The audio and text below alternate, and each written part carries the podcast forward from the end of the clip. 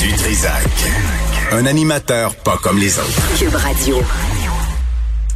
Bon, euh, j'ai euh, avec nous euh, Dr Caroline Quash, qui est microbiologiste et infectiologue au CHU de Sainte-Justine. Dr Quash, bonjour. Bonjour, M. Dutrissac. Merci de prendre le temps de nous parler. Vous connaissez la blague, hein? J'ai une bonne nouvelle puis une mauvaise nouvelle pour vous. Fait on, on commence avec laquelle? On va commencer avec la bonne. oui, OK. Le vaccin, hein, euh, compagnie euh, Pfizer serait efficace à 90% selon des résultats de la phase 3. Euh, D'abord, votre réaction, parce que c'est sorti ce matin, cette nouvelle-là. Oui, tout à fait. En fait, euh, c'est une nouvelle encourageante, mais je pense qu'il faut quand même euh, garder une certaine prudence parce que les données euh, qui sous-tendent ce communiqué de presse-là n'ont été vues par personne, ni par les comités aviseurs, ni par les organismes réglementaires, hmm. ni par la communauté scientifique.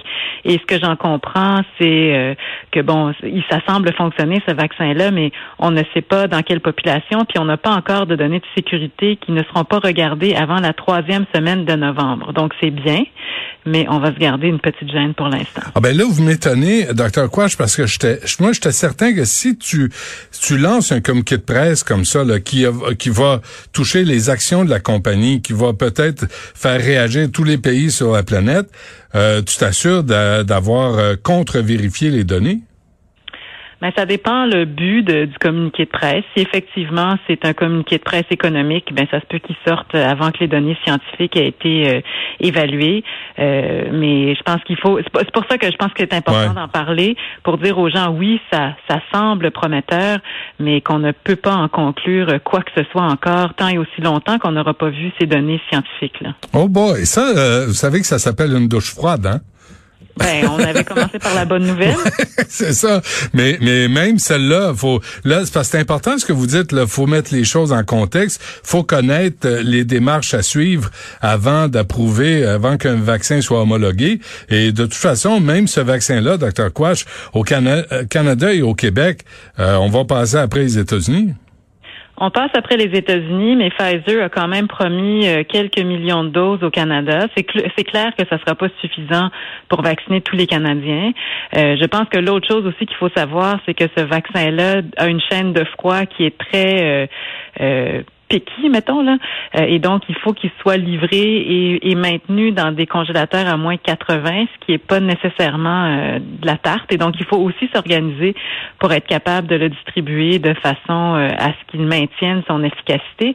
Donc il y a, mettons qu'il est encore loin de la coupe aux lèvres, que oui c'est possible qu'on en ait des millions de doses au printemps prochain ou à la fin de l'hiver 2021, mais que malgré tout, on, il, il va falloir d'ici là un, euh, continuer à prioriser les groupes. Donc, le CCNI euh, a publié la semaine passée les groupes euh, par lesquels on voudrait commencer la vaccination. Mais avant d'aller plus loin, ça prend les données de phase 3 pour voir les cas qui ont été rapportés là, dans, dans, dans les groupes qui ont été vaccinés. Hmm. Est-ce que c'était des vieux, des jeunes, des gens avec des maladies chroniques? Comment ça se comparait au groupe qui n'a pas été vacciné? Bref, il y a énormément de données qu'on attend encore avant de pouvoir dire ça y est, c'est parti. Puis, Mais quand, quand vous nous parlez là, de comment vous avez dit ça, la chaîne de froid.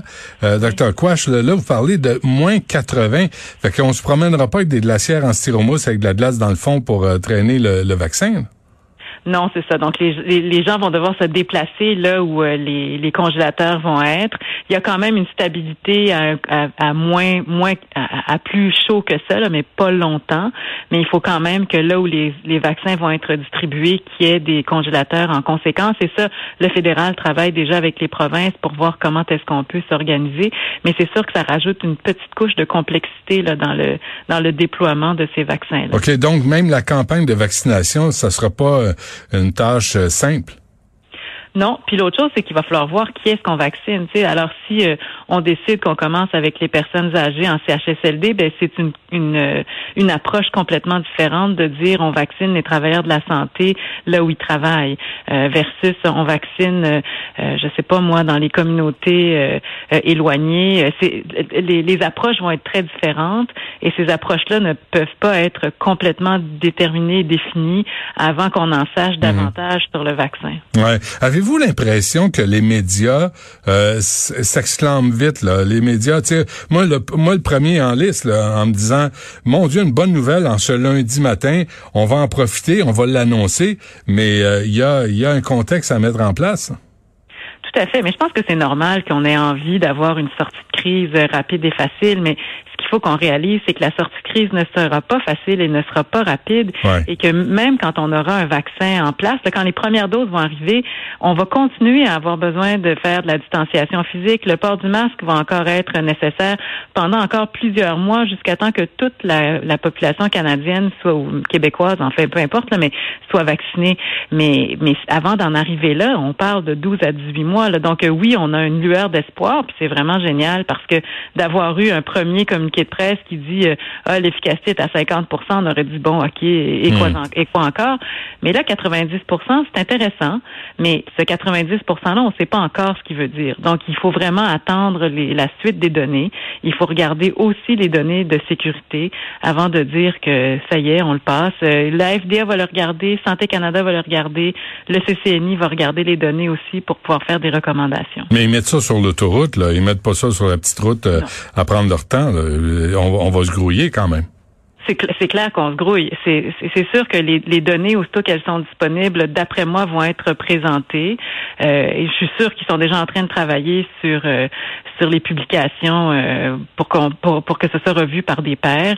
Mais mais c'est juste qu'en date d'aujourd'hui, je ne pavoise pas encore. Je suis heureuse de voir la donnée, mais je ne pavoise pas encore. OK. J'ai une question. Je vais à la pêche, là, Dr. Quash. Est-ce que ça a un rapport quelconque avec les élections américaines?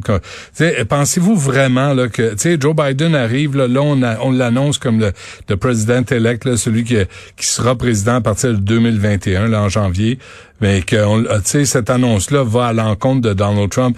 Est-ce qu'on peut euh, tremper dans les théories du complot de même? Là, je sais pas quel, de quel complot on parle, mais Trump avait dit qu'il y aurait un vaccin avant ses élections. Tous les scientifiques lui avaient dit euh, pas vraiment. Euh, là, ils sortent. Moi, je pense que c'est davantage euh, d'ordre économique que, que quoi que ce soit d'autre, parce que comme vous l'avez dit, la bourse est en effervescence ce matin pour les actions de Pfizer, mais ils ont eu des bonnes nouvelles. Ils veulent les partager le plus rapidement possible hmm. pour pour miser sur la vague. Puis bon, après ça, j'ai pas l'impression moi que ce soit ce soit en lien avec euh, avec l'arrivée de, de Biden, mais donc Donald Trump avait raison. Non, il n'y a pas raison. On n'est pas le 3 novembre. wow, vous êtes dur. Vous êtes dur. L'autre nouvelle, ce que je considère être la mauvaise nouvelle qui est tombée ce matin euh, aussi, c'est cette mutation du virus euh, au Danemark. Là, on, on, va abattre 15 millions de visons, mais euh, et ça serait le, le, même virus là, qui, qui aurait muté. Est-ce est-ce que ça, ça vous inquiète? C'est sûr que les virus ont cette capacité à muter qui est assez facile et quand ils mutent et que ça leur donne un potentiel de survie, ben ça se transmet très bien. On sait que dans les populations de visons puis de, de, félins, ça se transmet bien. C'est la première fois, je vous dirais, qu'on note une mutation qui fait en sorte que les anticorps de quelqu'un qui a déjà fait la maladie reconnaît moins bien le virus euh, et que ça s'est retransmis à l'homme et que donc dans le Jutland, la, la petite, euh, le territoire où, où ça se passe, il y a eu de la transmission entre humains, ce qui n'est pas une bonne nouvelle. En même temps, la, la moins mauvaise nouvelle, je vous dirais, c'est que euh, en Suède à côté, ils ont eu aussi euh, une transmission d'infection dans leur population de visons et dans cette population-là, ils n'ont pas noté la mutation. Donc c'est pas une mutation qui arrive à tous les coups. Hmm. Je pense que c'est extraordinaire que le gouvernement du Danemark et leurs et leurs scientifiques ont aient réussi à, à trouver la, la mutation rapidement puis à agir rapidement. Ce qu'il faut, c'est vraiment contenir euh, cette éclosion-là pour qu'elle ne se transmette pas plus loin que le Jutland. Parce que là, ça veut dire que le, le vaccin annoncé par Pfizer ce matin est obsolète déjà ben, pourrait moins bien fonctionner effectivement. Alors peut-être qu'au lieu du 90% on serait à 50% ou à 0% c'est hmm. difficile à dire, mais c'est sûr que s'il y a une mutation qui, un peu comme dans les vaccins de la grippe à chaque année, là, quand la mutation est suffisante pour que le vaccin soit complètement à côté de la traque, on peut pas les changer en créant lapin sans refaire des études, sans. C'est sûr que ça prolonge euh, les prochaines étapes. Donc, euh, si on est capable de s'en passer de cette, de cette mutation-là, on va s'en passer. Je pense que oui. Parenthèse. Euh, le masque pour contrôler justement les éclosions de grippe et de, de, de, toutes les maladies là, hivernales qu'on peut connaître. C'est une bonne idée. Ben, ça a marché en Australie. Euh, pendant leur hiver, notre été dernier, c'est la saison où il y a eu le moins de cas de grippe euh, de leur histoire. Euh, et, ils l'ont cherché, la grippe, là, quand ils cherchaient pour la COVID, ils cherchaient pour la grippe, il n'y en a pas eu. Donc, c'est sûr que quand on arrête les gouttelettes dans le masque, ça marche. Ça, c'est une bonne affaire. Avant qu'on se quitte, Dr. Quash, là, on l'a vu hier, mille, presque 1400 cas au Québec. Est-ce que mm-hmm. vous comprenez ce qui se passe? Ce qui est difficile, c'est que bon, j'ai, j'ai pas le détail euh, fin de toutes les éclosions. Là, ça, c'est des santé publiques euh, qui les ont. Mais ce que j'en comprends, c'est qu'il semble y avoir des petits foyers un peu partout, que ce soit dans les CHSLD, les milieux de travail. Et contrairement au printemps dernier, on voit que ces éclosions-là surviennent dans toutes les régions du Québec ou à peu près. Euh, c'est sûr que comme on n'a pas arrêté la société au complet, on n'est pas en vrai confinement. Hmm. Euh, les gens travaillent, les enfants vont à l'école, les commerces sont ouverts. Euh, et ce qu'on essaie de faire, c'est de maintenir, euh, d'équilibrer entre un nombre limité de cas et la santé euh, de la population, santé globale, que ce soit mentale, développement et tout le reste. Euh, et donc, donc, dans ce contexte-là, c'est un peu normal qu'on voit de la transmission. Mais ce qu'il faut, c'est vraiment essayer de voir comment est-ce qu'on peut limiter la transmission dans les autres milieux. Par exemple, en milieu de travail, il faut se mettre dans la dans l'idée que on peut plus manger en gang le midi pendant une heure à se raconter ce qui s'est passé, même si on en a vraiment envie. Ça prend une distance physique, ça prend de la bonne ventilation. On mange beaucoup plus souvent tout seul qu'avant. C'est déplorable. On, on, on, en a tous ras le pompon, mais on n'a pas tellement le choix parce que c'est vraiment dans ces situations-là que euh, le virus se transmet et souvent à partir même d'une personne qui est pré-symptomatique ou très peu symptomatique. Mhm. Euh, vous avez mentionné euh, le mot ventilation. Moi, j'ai entendu dire que j'ai entendu un reportage à propos des, des éclosions au Vermont, qui est l'État le moins, affecté aux États-Unis. Et une des mesures euh, sanitaires mises en place par la santé publique, c'était la ventilation, l'aération des écoles, des lieux publics. Et ça, au Québec, on n'en a pas entendu parler comme ouvrir les fenêtres pendant les récréations dans les écoles pour faire aérer l'air. Euh, on n'a pas, on n'a pas abordé cette question-là. Ben, je vous dirais que dans le plan de rentrée scolaire, ça avait été dit qu'il fallait laisser les fenêtres ouvertes.